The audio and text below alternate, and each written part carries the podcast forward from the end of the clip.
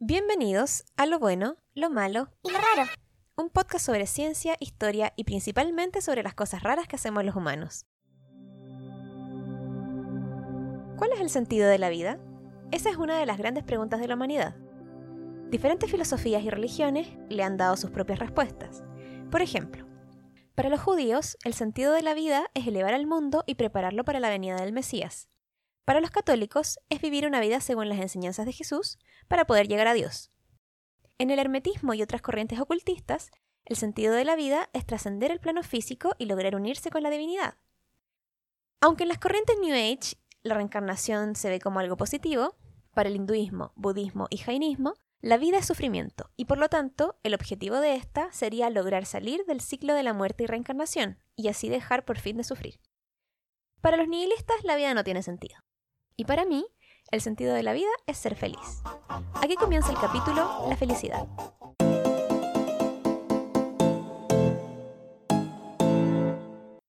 No creo que tenga que convencerlos de que ser feliz hace bien. Al menos nunca he escuchado a alguien que diga, ¿sabes? Mi objetivo en la vida es estar lo más triste que pueda. Bueno, quizás los hemos.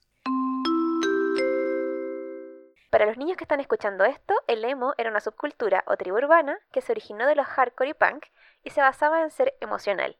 Le rendían culto a la depresión y su estética era verse como el hijo de un punk y un cariñosito. Y en general escondían uno de sus ojos detrás del pelo, probablemente porque los ojos son la ventana al alma y ellos no querían tener alma. En caso de que sean emos y necesiten algunas razones para querer ser feliz, les cuento que las personas que son más felices en su juventud ganan mejores sueldos en su adultez y tienden a tener matrimonios felices hasta la vejez. Además, las personas felices muestran menos síntomas al ser expuestos a virus, tienen más posibilidades de sobrevivir a enfermedades graves, tienden a vivir por más tiempo y tener una vejez más sana. Mínimo que si vas a vivir hasta los 90 años sea una vida sana y feliz, ¿o no? ¡Es cierto! Ahora que estamos todos convencidos de que queremos ser felices, voy a partir con el argumento contrario, de dos personajes que dicen que la felicidad no es el sentido de la vida. Los pensamientos dentro de mi mente son un enigma. El filósofo Alan Watts nos invita a hacer un experimento mental para demostrar que la felicidad no es el sentido de la vida. Imaginemos que cada noche pudiéramos soñar con una vida entera, 75 años en los que todo nos sale bien y tenemos todo lo que queremos. A la segunda noche, que todo nos salga bien se pondría aburrido y comenzaríamos a agregar situaciones fuera de nuestro control, solo para sorprendernos. Cada noche iríamos agregando más cosas fuera de nuestro control, y finalmente terminaríamos soñando con una vida exactamente como la que tenemos ahora, donde lo único que podemos controlar son nuestras propias acciones. Otro autor que defiende este punto de vista es Jordan Peterson, un psicólogo canadiense y autor de libros de autoayuda, conocido por ser un boomer amado por los incels y postulantes a machos alfa. Jordan Peterson dice que si alguien les dice que el sentido de la vida es la felicidad, como yo, esa persona es estúpida. ¡Oh, rayos! Peterson compara una vida de pura felicidad con el síndrome maníaco, en el que hay un humor elevado y eufórico, hiperactividad, aumento de la excitación, afecto y energía. Las personas en este estado pueden sentir que todo es una buena idea, gastar mucho dinero, hacer cosas arriesgadas y su vida termina yéndose en espiral hacia abajo. Por eso, Jordan nos invita a buscar una vida de profundidad y equilibrio entre emociones positivas y negativas. Bacán tu punto, Jordan, Bacán tu casa. pero hay que considerar que el síndrome maníaco es una enfermedad psicológica, o uno de los síntomas de la esquizofrenia y bipolaridad. Estas tienen un componente genético y generalmente se gatillan por situaciones traumáticas o consumo de drogas, no por ser demasiado feliz, todo lo contrario. ¡Feliz! ¡Feliz! ¡Tan feliz! Pero hagamos como que tiene razón. Un argumento para ello es el experimento de Miller y Olds. En este experimento, unos científicos canadienses, Miller y Olds, implantaron electrodos en el cerebro de ratas, específicamente en el septum pellucidum, uno de los centros de placer del cerebro. Luego, los científicos les entregaron a las ratas el botón para activar el electrodo estimulando su centro de placer. Y claro, aquí ocurrió algo como lo que dice Peterson. Sus pequeñas vidas de rata se fueron en picada. Las ratas eran capaces de dejar de comer, abandonar a sus crías y presionar el botón hasta 7000 veces por hora, dejando cualquier otra cosa de lado. De hecho, tuvieron que desconectar a las ratas de los electrodos para evitar que murieran de inanición. No sé si las ratas habrán quedado en un estado depresivo después de esto o si lo contarán a sus amigas como si fuera su Woodstock. Un mundo donde pudieras controlar el resultado de los eventos y tener todo lo que deseas, como en el experimento mental de Alan Watts, claro que se volvería aburrido. Pero en la vida real no podemos obtener todas las cosas que queremos, ni podemos lograr que solo nos pasen cosas positivas. Además, la felicidad nunca se ha tratado de eso, aunque algunas personas piensen que sí. El problema con el punto de Alan Watts y Jordan Peterson es que equiparan la felicidad con cumplir cada deseo y capricho, tener solo emociones positivas y no tener problemas. Pero no hay que confundir la felicidad con alegría. Estos dos conceptos son más diferentes de lo que uno podría pensar. La alegría es una emoción positiva pasajera que se produce tras un suceso favorable o al obtener algo que se deseaba, y se manifiesta con sonrisas o carcajadas.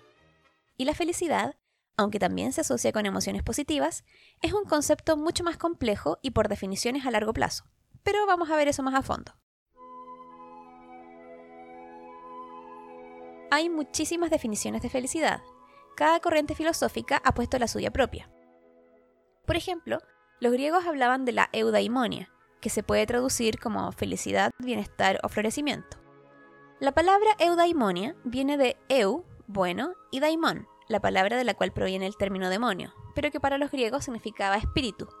Y en algunos casos se veía como algo similar al ángel de la guarda y en otros como el alma o verdadera naturaleza de una persona. Un concepto similar a esto se da en Telema, la religión cofundada por Aleister Crowley, en la que existe el concepto de sagrado ángel guardián, que viene siendo como la versión divina de uno mismo o tu verdadera naturaleza, pero que al mismo tiempo eres tú y estás separado de ti mismo. Es un concepto extraño. Pero en esta religión, el sentido de la vida es lograr tu verdadera voluntad, que vendría siendo como tu destino, tu vocación, la razón por la que estás en la tierra. Y por lo tanto, todos los actos que hagas en tu vida deben ser en dirección a cumplir este objetivo. Y a través de cumplir tu verdadera voluntad, trascender el mundo físico y lograr unirse con la divinidad del universo, el todo o como le quieran decir. Para los griegos, la eudaimonia se basaba en la búsqueda de la virtud de excelencia, es decir, pensar y actuar de acuerdo a la moral y tratar de ser lo mejor que podamos. Según Aristóteles, todas las personas están de acuerdo en llamar felicidad a la unidad presupuesta de los fines humanos, el bien supremo. Para él, el dinero y los honores son solo medios para obtener placer, y aunque el placer puede ser parte de la felicidad, tener fama, placeres y dinero no la garantiza. En cambio, la verdadera felicidad vendría de la autorrealización. Exacto. Para Aristóteles el sentido de la vida es la felicidad. O sea que Jordan Peterson le dijo estúpido a Aristóteles. En la filosofía oriental, la felicidad se concibe como una cualidad, algo así como ser Alto, bronceado y guapo. y es producto de un estado de armonía interna que se manifiesta como un sentimiento de bienestar que perdura en el tiempo. Para Buda, la mayor fuente de felicidad viene de apreciar al otro. Cuando nos preocupamos sinceramente por la felicidad y bienestar de otros, nuestro corazón se abre a otras personas y nosotros mismos sentimos una sensación de genuino bienestar. Según el Dalai Lama, la felicidad viene de la paz interior, la cual depende a su vez de la calidez del corazón. Ok, mucha filosofía por ahora, yo lo que quiero es darte datos prácticos para que puedas ser feliz, porque... Te amo. Así que veamos lo que dice la ciencia. Cuando pensamos en ciencia y felicidad, lo más probable es que lo primero que se nos venga a la mente sea endorfina, dopamina y serotonina, las llamadas hormonas de la felicidad. Estas hormonas no nos dan necesariamente felicidad a largo plazo o la sensación de realización personal de la que hablaba Aristóteles, pero tener buenos niveles de ellas sí es la base para lograrlo. Así que aquí van datos prácticos para subir estas hormonas. Tomar sol. Tomar sol directo sin bloqueador por 15 minutos en la mañana aumenta los niveles de serotonina y nos da un mejor ánimo para el resto del día. Si van a salir al sol por más tiempo, debe ser con bloqueador. Además, tiene otros beneficios. Por ejemplo, la serotonina es un precursor de la melatonina, que regula el sueño, así que tomar sol en la mañana nos ayuda a dormir mejor por las noches, que todo esto también es una manera de mejorar la felicidad. La serotonina también mejora el sistema inmune, nos da vitamina D, que casi todos tenemos baja, y nos protege de algunos tipos de cáncer, como por ejemplo el de ovarios, el de mama, de páncreas y de próstata. Una exposición constante pero regulada al sol protege incluso del cáncer de piel. Hacer ejercicio. No es un secreto que el ejercicio es bueno para el cuerpo y la mente. Según algunos estudios, el ejercicio es capaz de mejorar los síntomas de la depresión incluso mejor que los medicamentos. Este debe ser aeróbico, también llamado cardio, durar más de 30 minutos y realizarse al menos tres veces por semana. Comer. Este consejo no se trata de ahogar las penas en comida, se trata de recomendar alimentos que mejoren nuestro humor a largo plazo. Por ejemplo, los que contienen triptófanos. Estos son aminoácidos esenciales necesarios para la liberación de serotonina. Los triptófanos se encuentran en los huevos, leche, cereales integrales, avena, garbanzo y bueno, búsquenlos ustedes, no sean flojos. Aunque comer cualquier alimento sabroso nos va a dar un shot de endorfinas y dopamina, comer comida chatarra puede hacernos peor a largo plazo, no solo físicamente, sino también mentalmente, ya que las bacterias que viven en nuestros intestinos afectan a nuestro cerebro. De hecho, hay estudios que relacionan las alteraciones en la flora intestinal con autismo, y es posible inducir síntomas de autismo en ratas al colonizar sus intestinos con bacterias de la flora intestinal de personas autistas.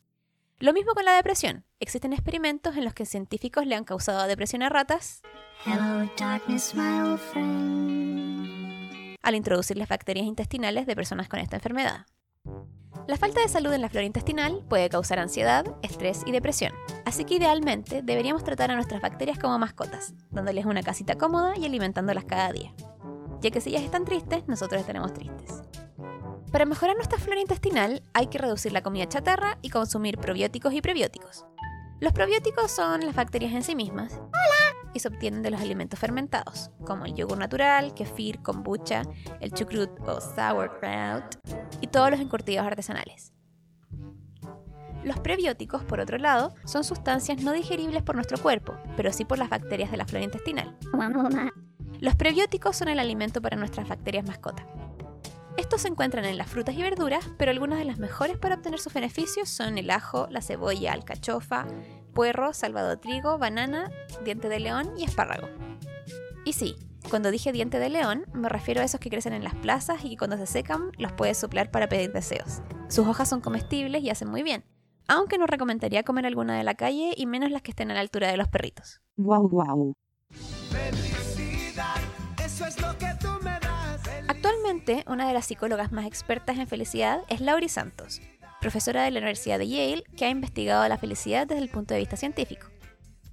Yale es una de las universidades más prestigiosas de Estados Unidos y los jóvenes que logran ser aceptados generalmente ven esto como uno de los eventos más importantes de su vida. Pero Laurie se dio cuenta que la felicidad de sus alumnos por estar supuestamente cumpliendo su sueño se desvanecía a las pocas semanas de entrar a clases. Al investigar más a fondo, encontró que un 60% de los estudiantes dijo haber tenido ansiedad en el último año y un 50% sintió ansiedad la última semana. En Chile las estadísticas son similares.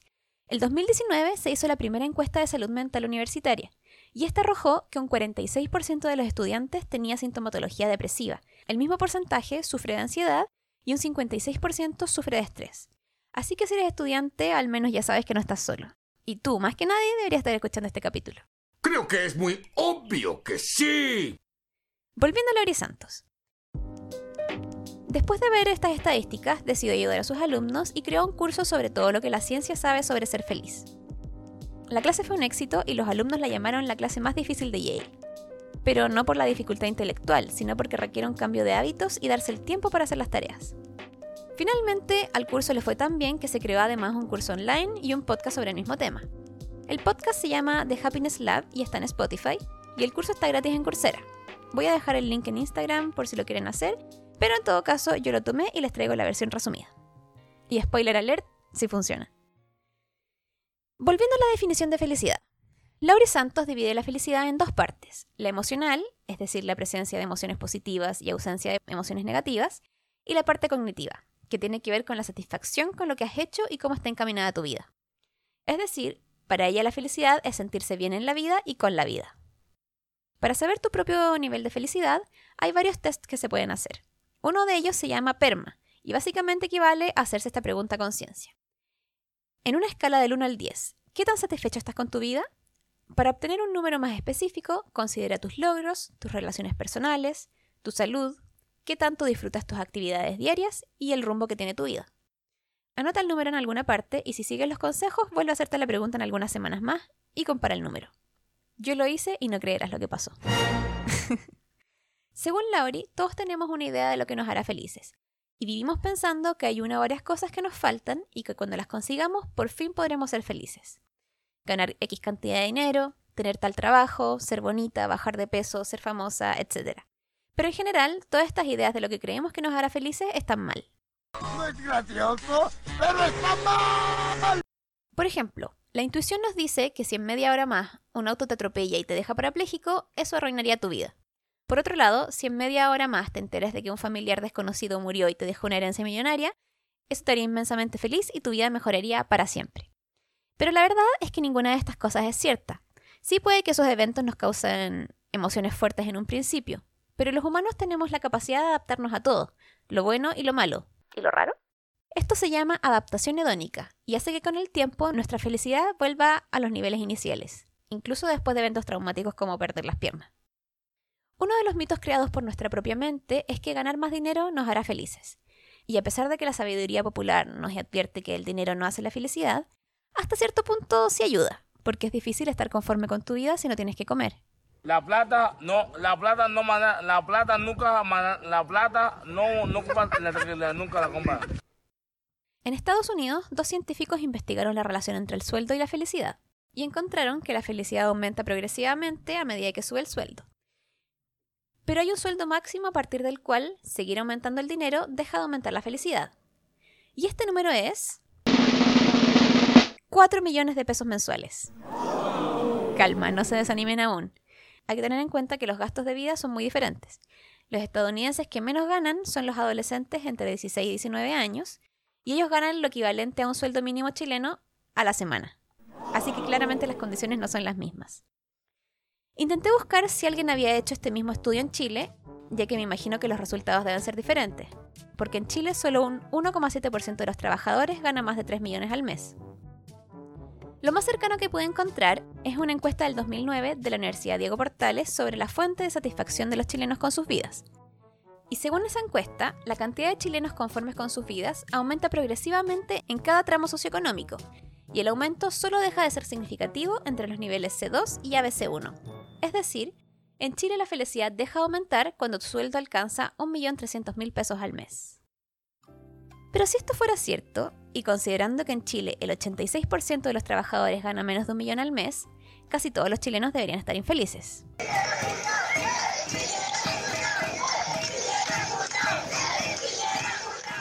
Pero ¿quién lo podría haber visto venir? Cabros, esto no prendió.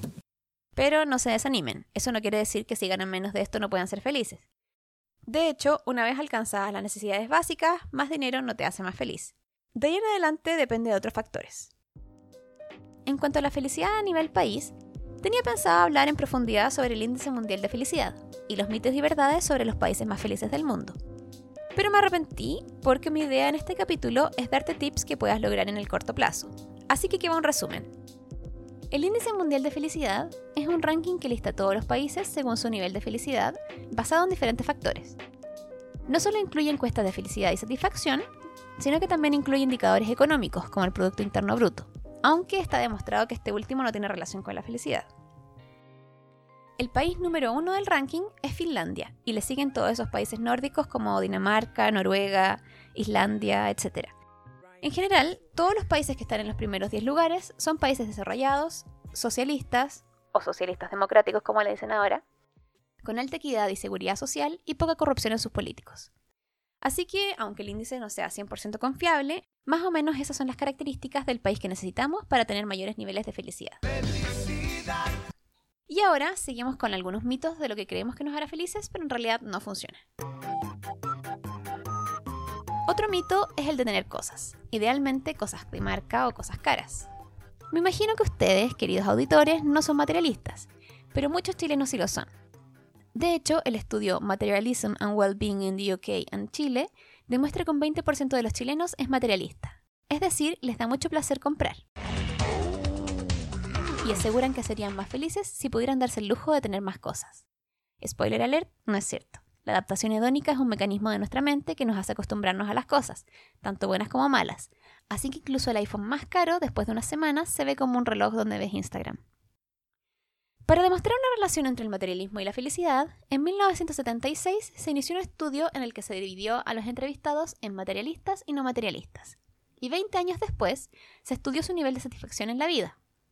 Aquellos que habían tenido actitudes más materialistas tenían menores niveles de satisfacción que los más frugales y además tenían más desórdenes mentales. El mío y el letrero también.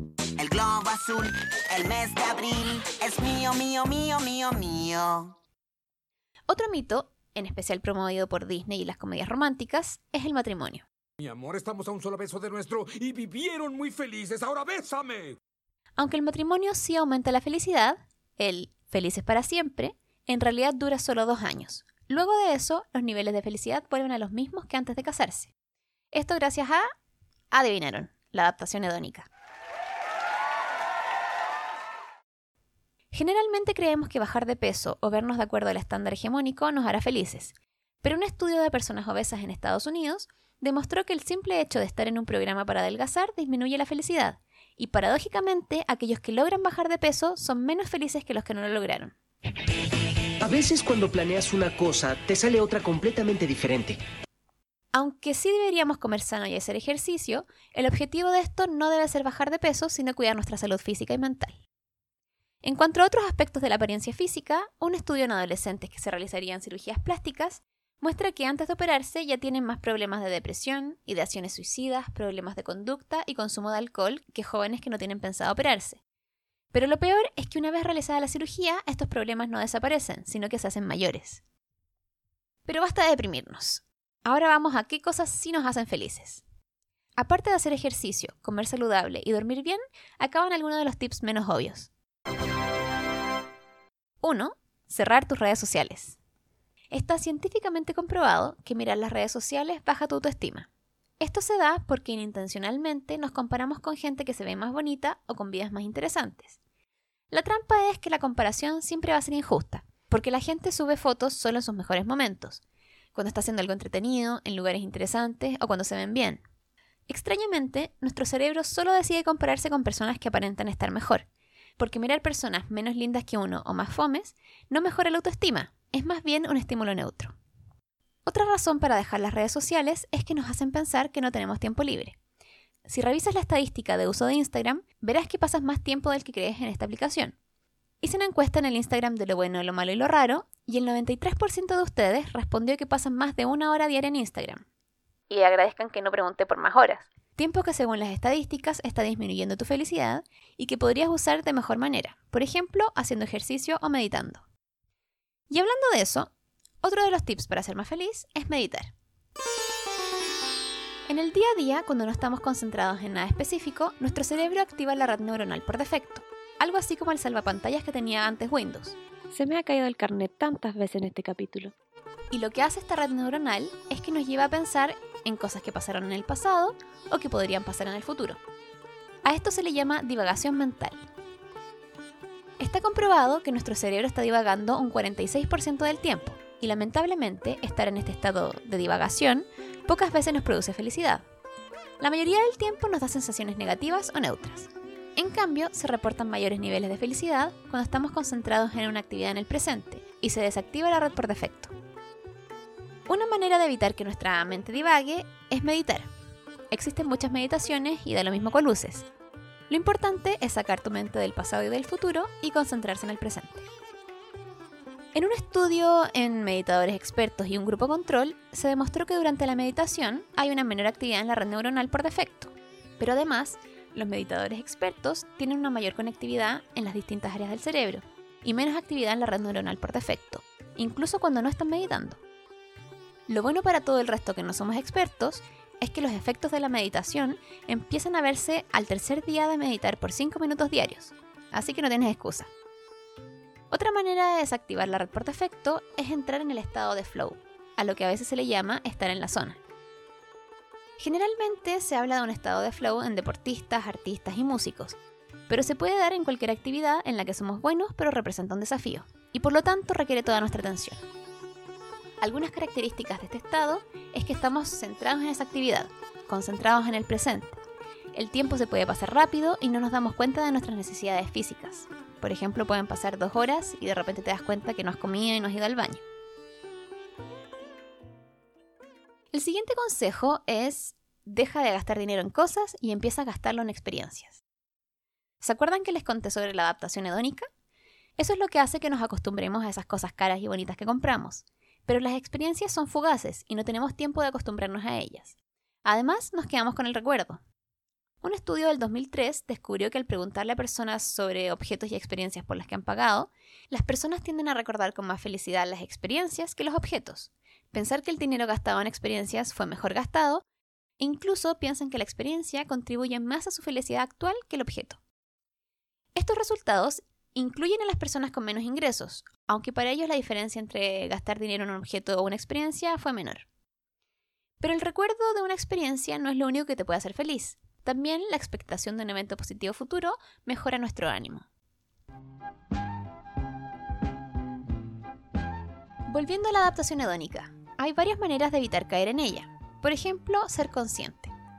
En psicología se llama saborear al uso de las acciones y el pensamiento para aumentar la intensidad, duración y apreciación de las experiencias. Si buscas este concepto en Internet, lo más probable es que encuentres descripciones como la siguiente. Hay que saborear la vida, disfrutarla a fuego lento, abrazarse al momento presente con intensidad y el corazón siempre receptivo.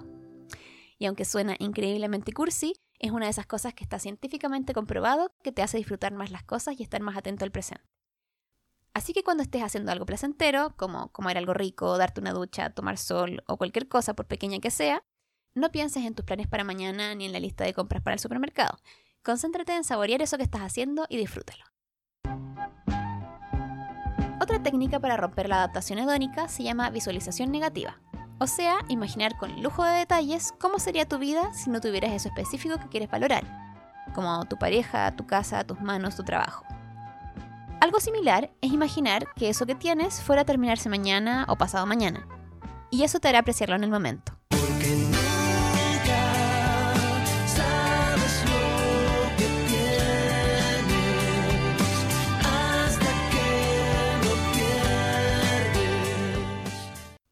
Pero una de las técnicas más poderosas para aumentar la felicidad es la gratitud, es decir, valorar y mostrar apreciación por lo que se tiene.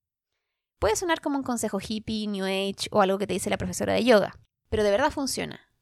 En un estudio se demostró que las personas que hacían una lista con cinco cosas por las que están agradecidos a la semana estaban más optimistas sobre la semana siguiente, tenían menos molestias físicas y en promedio habían hecho una hora más de ejercicio a la semana. Una de las cosas más impresionantes que escuché en el curso de Lori Santos es que escribir una carta de gratitud y entregarla en persona al destinatario duplica inmediatamente el nivel de felicidad y el efecto dura un mes. Otra razón por la que la gratitud es tan buena es que reduce la comparación que hacemos con la vida de otros y reduce la envidia. Así que si no me quieren hacer caso y cerrar el Instagram, al menos pueden practicar la gratitud con su cuerpo, con su vida, con sus cosas y sus relaciones, y así no les afectará tanto compararse con el resto. En un tema menos importante, pero que me pareció interesante, no hagas maratones de series. Bueno, el punto real es evitar la rutina para no adaptarse al estímulo. Es decir, tomarse descansos de una cosa buena puede hacer que se renueve el efecto positivo que nos produce el retomarla. Por ejemplo, si comes palta todos los días, para el quinto día deja de ser tan delicioso como si solo lo comieras una vez al mes, que siendo sincero es lo más que me puedo permitir. Y lo mismo con las series. En esta pandemia probablemente todos nos hicimos un poco adictos a Netflix y que tire la primera piedra el que no se haya mandado una maratón de alguna serie. Pero está científicamente comprobado que las disfrutamos más si tienen comerciales entre medio o si simplemente esperamos antes de ver el siguiente capítulo. Y lo mismo es aplicable a otras áreas de la vida. Tenemos el mito de que cuando nos queremos sentir bien tenemos que darnos un premio o darnos un gustito. Treat yourself pero está demostrado que ayudar a otras personas nos hace sentir mejor que darnos un gusto nosotros mismos. Incluso gastar dinero se siente mejor cuando se hace para otra persona. Hay un estudio canadiense en el que se le dio 20 dólares a cada persona y se dividieron en dos grupos. A un grupo se le dijo que gastara el dinero en ellos mismos y a otro que lo gastaran en otra persona.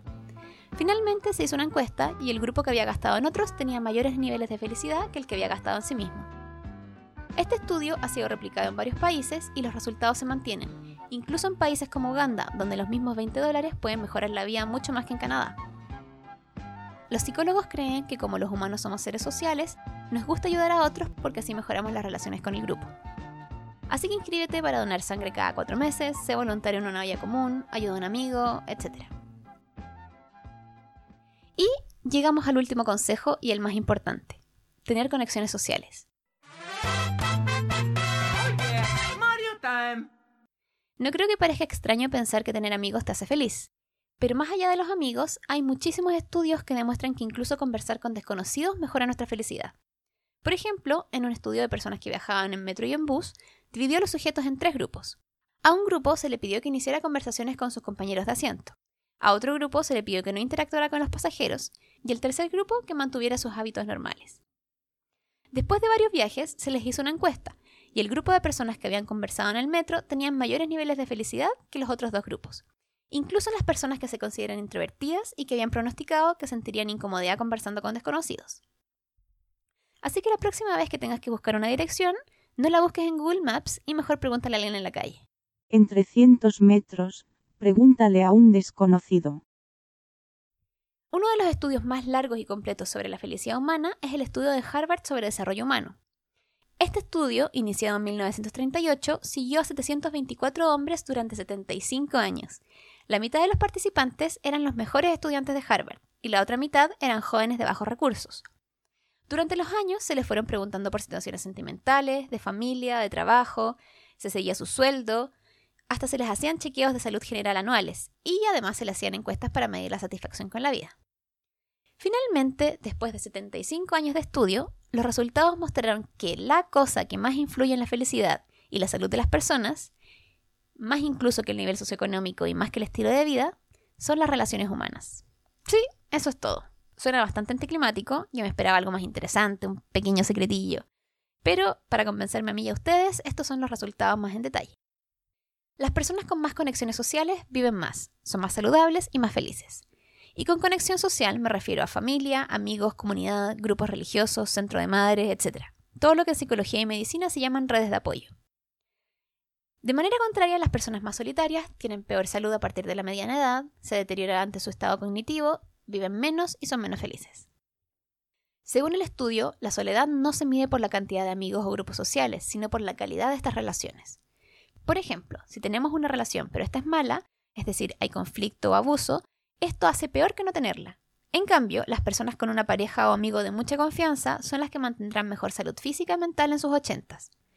Y no es necesario que las relaciones sean perfectas, pueden tener discusiones, pero lo importante es que la persona sienta que sin importar lo que pase, puede confiar en el otro.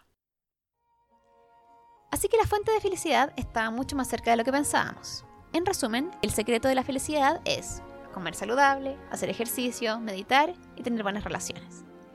Es simple, pero no significa que sea fácil. Para hacer todas estas cosas hay que esforzarse todos los días, pero es un esfuerzo que vale la pena. Hasta aquí llega este capítulo, amigos. Espero que esta información les haya servido tanto como a mí. Voy a poner algunas tareas y ejercicios en el Instagram para que puedan poner en práctica este conocimiento, porque de verdad funciona y no necesitan seguir todos los consejos para ser más feliz. En mi caso, cuando empecé el curso en Coursera, mi nivel de felicidad era un 6,1 y hoy, cuando ya llevo casi un mes realizando las prácticas, mi felicidad está en un 8,4. Y definitivamente noto la diferencia. Así que, queridos auditores, estoy realmente agradecida de que hayan decidido volver a esta segunda temporada. Si llegaron hasta acá, gracias por escuchar y nos vemos en el próximo capítulo.